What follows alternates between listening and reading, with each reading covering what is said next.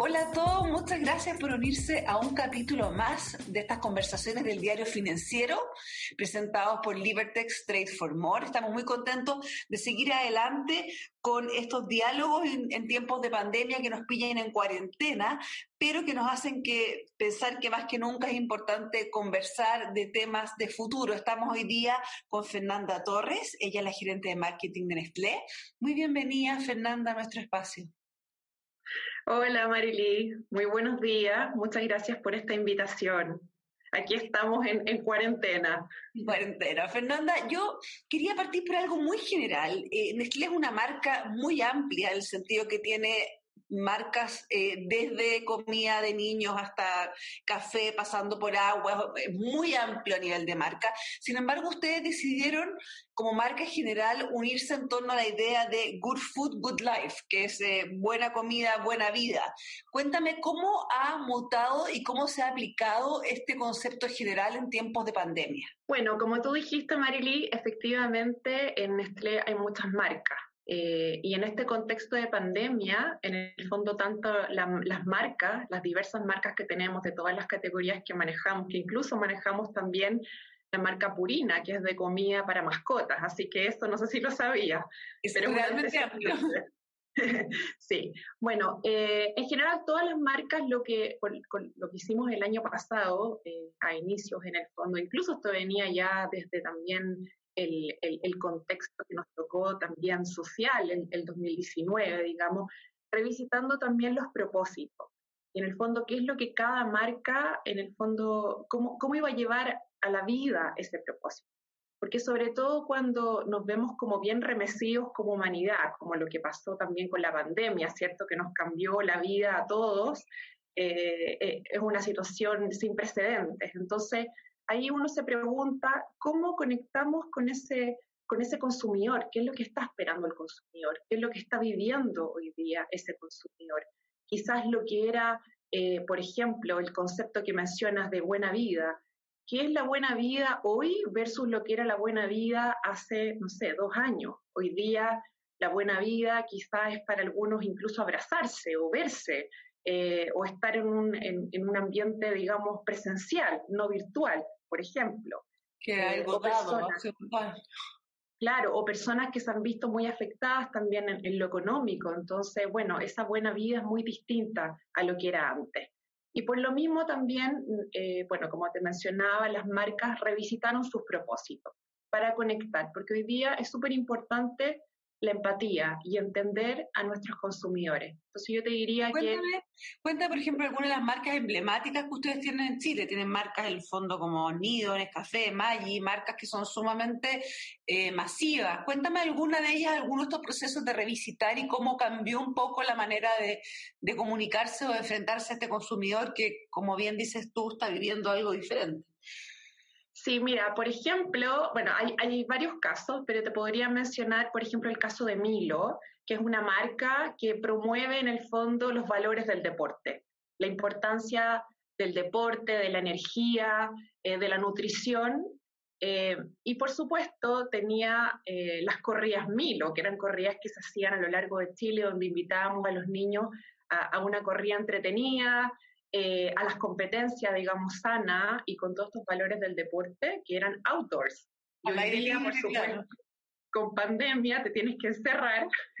Y eh, en el fondo lo que hizo la marca fue readecuar, en el fondo, toda esta comunicación que tenía hacia el exterior, digamos, hacia el deporte outdoors, hacia el interior de las casas. Y generó una plataforma donde los niños y los papás podían, en el fondo, eh, meterse tener varios consejos, incluso algunos jugadores ahí de fútbol del Barcelona eh, también daban consejos acerca de fútbol eh, y también habían dinámicas eh, deportivas para los niños, para seguir promoviendo la actividad física dentro de la casa, pero con actividades súper sencillas, en el fondo, en el mundo de Milo.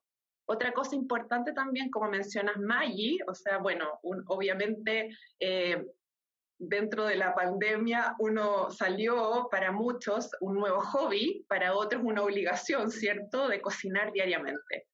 Y ahí, por ejemplo, eh, en todo el mundo de recetas, eh, tanto saladas como, como dulces en el fondo, eh, toda, nuestra, toda nuestra plataforma Recetas Nestlé, que te invito a conocerla, Marieli, si es que todavía no has ingresado, en recetasnestlé.cl. Ahí, por supuesto, tenemos millones de recetas eh, para todos los gustos. Eh, bueno, la más buscada siempre ha sido el, el pay de limón, pero también tenemos otras recetas ricas. y en general estuvimos haciendo muchos live para contarles a los consumidores cómo poder ocupar los productos. Y eso también fue bastante interesante porque, bueno, marcas obviamente como mm, de Maggi, pero también marcas, por ejemplo, eh, leche condensada, eh, leche ideal. ¿Cómo hay una parte de eso que es empatizar con nuestros nuevos hábitos puertas adentro? Como dices tú, el deporte puertas adentro, con el cocinar puertas adentro, porque ya en realidad no queda. Pero también, como decías tú, había otros dolores durante este año que algunas de las marcas masivas que ustedes tienen, me imagino que también se ven afectadas que en términos de los costos económicos, o sea, que un porcentaje muy importante de los trabajadores del país vieron, sufrir su ingreso. ¿Cómo conectas con esta, con esta fase eh, mucho más compleja en términos de, ingresos familiares, cuando tú tienes marcas que son eh, de consumo masivo? Estoy pensando en Nido, estoy pensando en eh, probablemente en Escafé, ese tipo de marcas. Bueno, a ver, durante, durante la pandemia, bueno, la primera prioridad de Nestlé fue, eh, bueno, primero poder seguir operando en el fondo con la seguridad de sus trabajadores. Y como bien dices, por ejemplo, Nido, que al ser leche, obviamente se considera un bien eh, de primera necesidad. Entonces, uno de los focos fue eh, el poder seguir operando y poder seguir entregando este tipo de productos a lo largo de todo el país. O sea, nosotros no paramos nuestras operaciones eh, y fue disponibilizar el producto desde, desde lo más básico que suena, pero obviamente es un tema súper importante, creo yo, el poder eh, tener a disposición de los consumidores el producto y que está en el fondo en distintos formatos eh, para los distintos canales de, venta, dado también que, el año pasado hubo algunos, algunos momentos en que la gente se abasteció mucho eh, también eh, tratamos de hacer todo lo posible porque no, no, hubieran quiebres. Mira, una de las cosas que hicieron también eh, varias marcas fueron donaciones. Nosotros también estuvimos ahí en contacto con la red de alimentos hicimos donaciones de productos a solicitud. Entonces también nos, nos pusimos en el fondo, también en, estos zapatos de, de, de aquellos que en el fondo tenían mucha más necesidad por un tema económico. Otra cosa que también es interesante, el caso de Maggi, eh, que Maggi también, eh, bueno, eh, lanzó una campaña el año pasado que es cocinar saca lo mejor de nosotros. Y entre eso de, de, sacar lo mejor de nosotros, también se hizo una actividad, por ejemplo, con ollas comunes en Bajos de Mena. Fue una actividad muy bonita donde pudimos ayudar ahí a la comunidad también con preparaciones porque sabíamos que habían personas que eh, tenían que juntarse para poder eh, tener alimento. Así que eso también es una acción donde marcas importantes en el fondo eh, empatizan y, concretan ese, ese, propósito, no solamente lo dicen, sino que lo hacen realidad, con cosas que la comunidad en el fondo requiere. Y hemos hablado hasta ahora, Fernanda, de, de, marcas masivas que de alguna manera pueden entrar todavía en esta dinámica. Sin embargo, si uno mira, ustedes también tienen dentro de su portafolio algunas marcas que eh, están pensadas para la vida en comunidad, o sea, que están pensadas para la vida fuera de la casa. Estoy pensando en el caso de las aguas embotelladas, por ejemplo, ahora vimos recientemente el caso de Danone, que salió su, su presidente ejecutivo básicamente golpeado porque toda esa línea de aguas embotelladas es súper difícil de, sustentar en tiempos de, encierro. O sea, las aguas embotelladas por definición son para tomar, tomárselas en tránsito, digamos. Em, ¿Cómo han ustedes cambiado la comunicación y cómo piensan levantar ese tipo de productos que, que la verdad son difíciles eh, pensando en una población que está en su casa? Sí, ustedes tienen agua en Perrier, eh, San Pellegrino, eh, me falta una. Y, y, Nestlé directamente, ¿no? Nestlé tiene la marca agua en Tenemos agua, tenemos agua Pure Life. Mira, en realidad, más que solamente centrarme en el tema quizás como de, de, agua, que, que, es un buen ejemplo de cómo ese consumo fuera del hogar se vio un poco golpeado, Eh, en el caso, por ejemplo, de todo lo que es la línea de Nestlé Professional, que son productos en el fondo dirigidos a los casinos, a los restaurantes, a los puntos en el fondo eh, de ventas como, como de ruta, por ejemplo, como una, como una gasolinera, eh, todo ese, ese mercado eh, se vio bastante golpeado porque, por supuesto, cuando estamos en cuarentena y en confinamiento total, no tienes acceso y en el fondo están cerrados. Y de a poquito también eh, se abrieron algunos, algunos restaurantes que han estado también con delivery. Entonces, el año pasado, eso, eso nos ayudó también a, ir reactivando de a poquito ese negocio. Pero por supuesto que vimos algunos eh, más golpeados que otros, por, por, un tema en el fondo de funcionamiento, de, de, cómo estaban funcionando, digamos, con la pandemia. Pero así como en algunos eh, tuvimos esto, eh, también ah, sacamos grandes aprendizajes, creo yo. Eh, y al final del día hay que, hay que adaptarse y hay que buscar en el fondo formas de llegar a los consumidores. y también, bueno, hay, hay obviamente cosas que eh, llegaron para quedarse, como por ejemplo la venta en el fondo de, los canales de e-commerce, que para nosotros también representaron eh, una, una, explosión, la verdad. Eh, y ahí también creo que la comunicación de las marcas tiene un rol fundamental en la parte digital, digamos, cómo tú sigues presente aunque no estés en un... Sí, ese es un tema, ¿cómo sigues presente? Quizás cuéntanos tú cómo puede una marca seguir presente cuando no tiene, o sea, cuando tiene una venta muy baja por su naturaleza de marca. O sea, hay marcas como yo me imagino, San Pellegrino, todas esas que son marcas de restaurantes, son, por necesidad son fuera de la casa. ¿Cómo mantienes vivas esas marcas en el, digamos, en la vida cotidiana de las personas cuando la verdad es que ir a un restaurante el día, el último año ha sido bien picoteado, por decirlo menos? Sí, no, claro. Eh, a ver, yo creo que es súper importante, como mencionaba al principio de la conversación, cuál es tu propósito, el propósito de la marca y cómo ese propósito eh, se lleva en el, en el, largo plazo, cómo se sustenta. Eh, estas son situaciones que por supuesto te hacen eh, readecuarlo y, revisitarlo, cuestionarte en el fondo para, qué, para qué estás como marca, qué es lo que vas a impactar, cómo vas a conectar con los consumidores. Entonces, por supuesto que cuando te haces esas preguntas, que creo que son fundamentales, tú puedes descubrir en el fondo la manera de poder seguir eh, siendo relevantes en otro contexto. Eh, por eso te comentaba ejemplos como, como el de Milo, donde tú quizás eh, para todo lo que era el consumo fuera del hogar, tú por supuesto que te, volviste menos relevante, pero el consumo dentro del hogar se volvió lo primero. Entonces, ahí también cómo acondicionas el producto, quizás en formatos distintos, y estar conectados igual con, el consumidor en el ámbito digital, que hoy día es un ámbito sumamente importante en redes sociales, en tus propias plataformas, quizás también de, comunicar y conectar y generar esta comunidad en torno a tu marca, pero siempre eh, velando por, eh, en el fondo, tener tu propósito eh, digamos, en el, siempre ahí en el norte y, tratar de hacerlo con algo concreto, como te decía. Puede ser que una marca hoy día esté golpeada, pero si es consistente en el tiempo con lo que quiere comunicar y se adecua y se adapta a eso, va a seguir siendo una marca relevante para los consumidores. O sea, vemos, por ejemplo, eh, el, tema en, en los cafés. O sea, en el consumo de café, por supuesto, había un consumo bastante importante fuera del hogar de café, pero tú te puedes traer ese gustito a tu casa hoy día.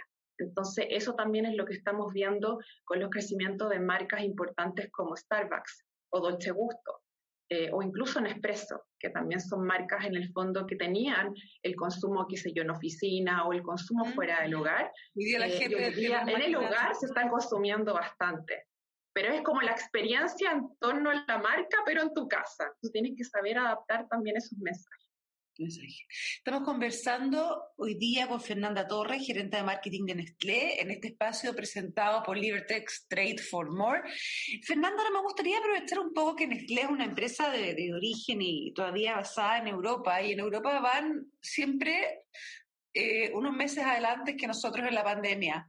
Para bien o para mal, porque parece que en este minuto no están, no están adelantados en el buen sentido, pero yo me imagino que tú en la comunicación con tus pares europeos han ido conversando sobre la mutación del consumidor eh, después de, en caso de ellos, un año y medio de pandemia. ¿Cómo ven el consumidor ustedes ya pasado, podríamos decir, en el fondo, un periodo prolongado de pandemia? ¿Cómo está este consumidor hoy día? ¿Qué, qué diferencias creen ustedes que van a quedar marcadas en el consumidor?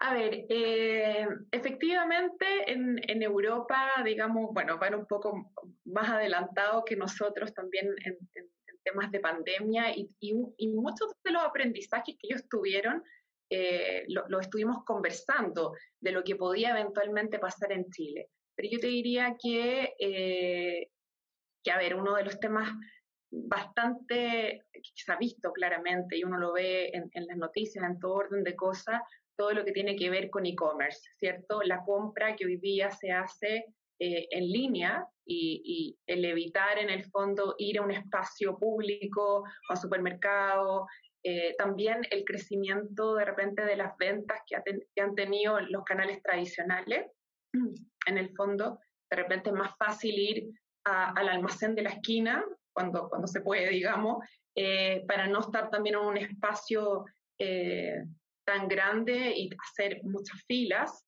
Eh, entonces yo te diría que la comodidad también eh, de poder estar en tu casa y que te lleguen los productos a, a tu hogar con aplicaciones que, en el fondo también te prometen un despacho pron pronto, eh, son súper, súper valoradas por los consumidores y yo te diría que eso es algo que llegó para quedarse. Entonces, todo lo que Pero nosotros ahora, también... Uno se, pregunta como uno se pregunta como consumidor, muchas marcas, incluso con las que yo he tenido la oportunidad de hablar en este ciclo, se han lanzado con, con páginas de e-commerce eh, individuales. Y ahí uno se pregunta, quizá en tiempos de pandemia, eh, los consumidores tienen el tiempo y la energía un poco para eh, ir pidiendo, pido el yogurt acá, pido el café acá, pido el, café, el vino por acá, pido diferentes cosas. Pero yo imagino que una vez que volvamos a un, a un, sistema híbrido, no va a haber en las casas alguien para recibirlo todo el tiempo y uno va a tender a concentrar de nuevo estos pedidos en los grandes players. ¿Tú cómo ves esa, esa tensión? Mira, yo creo que es una combinación, como dices tú. Yo creo que va a haber un modelo híbrido donde tú seguramente vas a pedir ciertas cosas eh, al, al, en el fondo online y otras las vas a ir a comprar directamente, pero también han salido eh, bastantes, eh, bastantes aplicaciones en el fondo.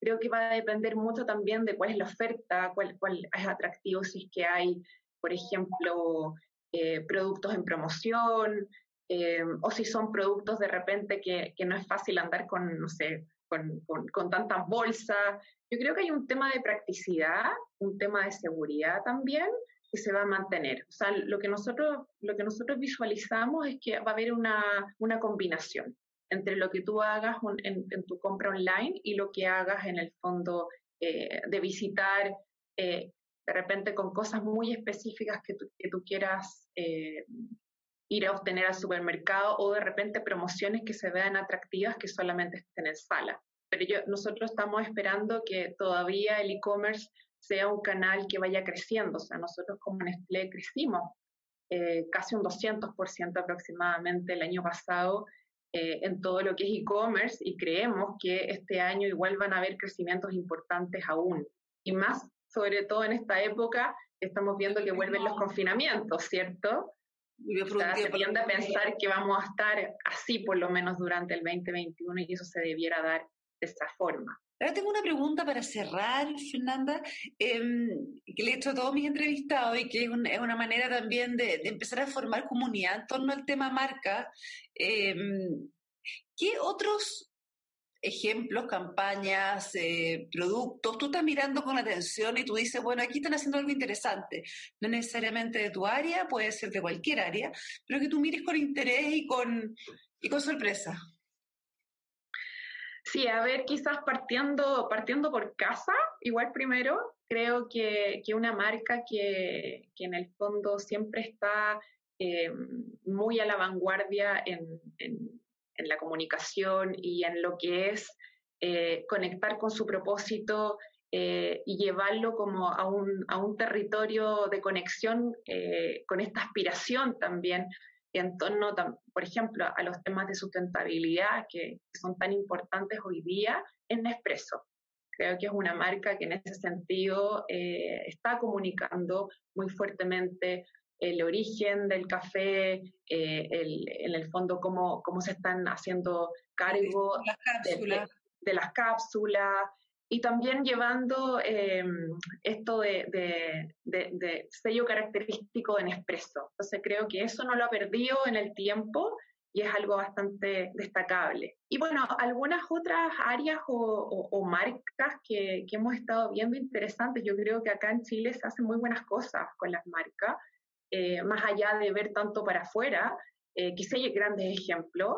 Em, por ejemplo, bueno, normalmente Nike siempre lleva bastante la delantera. No sé si te fijaste que ahora también lanzaron una zapatilla eh, que en el fondo eh, se pone su pie y, no es necesario en el fondo acomodarlas más, sino que llegas y pones tu pie y ya te pusiste las zapatillas de una forma súper fácil, incluso personas con discapacidad se las pueden poner. Entonces ahí tú ves en el fondo cómo la innovación, cuando se comunica, genera eh, inspiración y es un referente claramente. También marcas como Adidas, generalmente las marcas deportivas eh, tienen, son fuente de inspiración eh, y de cómo efectivamente están como, como al frente de las necesidades del, del consumidor. Creo que el estar centrado en, en, el consumidor es algo sumamente importante y a veces nos pasa incluso eh, que tenemos que estar siempre poniendo al consumidor en el centro. A veces esto suena como súper obvio, pero no es tan obvio. No, no es tan obvio. No es tan obvio. Entonces yo diría que eso es súper, súper importante. Creo que también en la industria financiera acá en Chile se han hecho buenas campañas. Eh, todo lo que ha, hecho la banca, creo yo, eh, de, de, años atrás, que era como una publicidad mucho más seria, en el fondo mucho más clásica, Hoy día tú ves eh, música distinta, colores en el fondo, que se están apropiando de otros territorios y me parece sumamente interesante. Eh, como también las marcas que han estado también conectando eh, con cómo comunicar la sustentabilidad y cómo se están preocupando en el fondo del planeta, del medio ambiente. Creo que eso, eso también es algo que, que, vale la pena mirar en el fondo en general. Las marcas, las marcas están en ese, en ese ámbito. Muchas gracias, Fernanda, por toda la conversación, por cortarnos en el fondo de este amplio abanico de marcas que tienen Nestlé en Chile, bueno, y en el mundo, como lo están haciendo. Y a todos ustedes por escucharnos, los dejo invitados a los siguientes capítulos de esta cuarta edición de Conversaciones del Diario Financiero, presentados por Liberty States for More. Muchas gracias, Fernanda, y muchas gracias a todos. Gracias, Marily. Un gusto.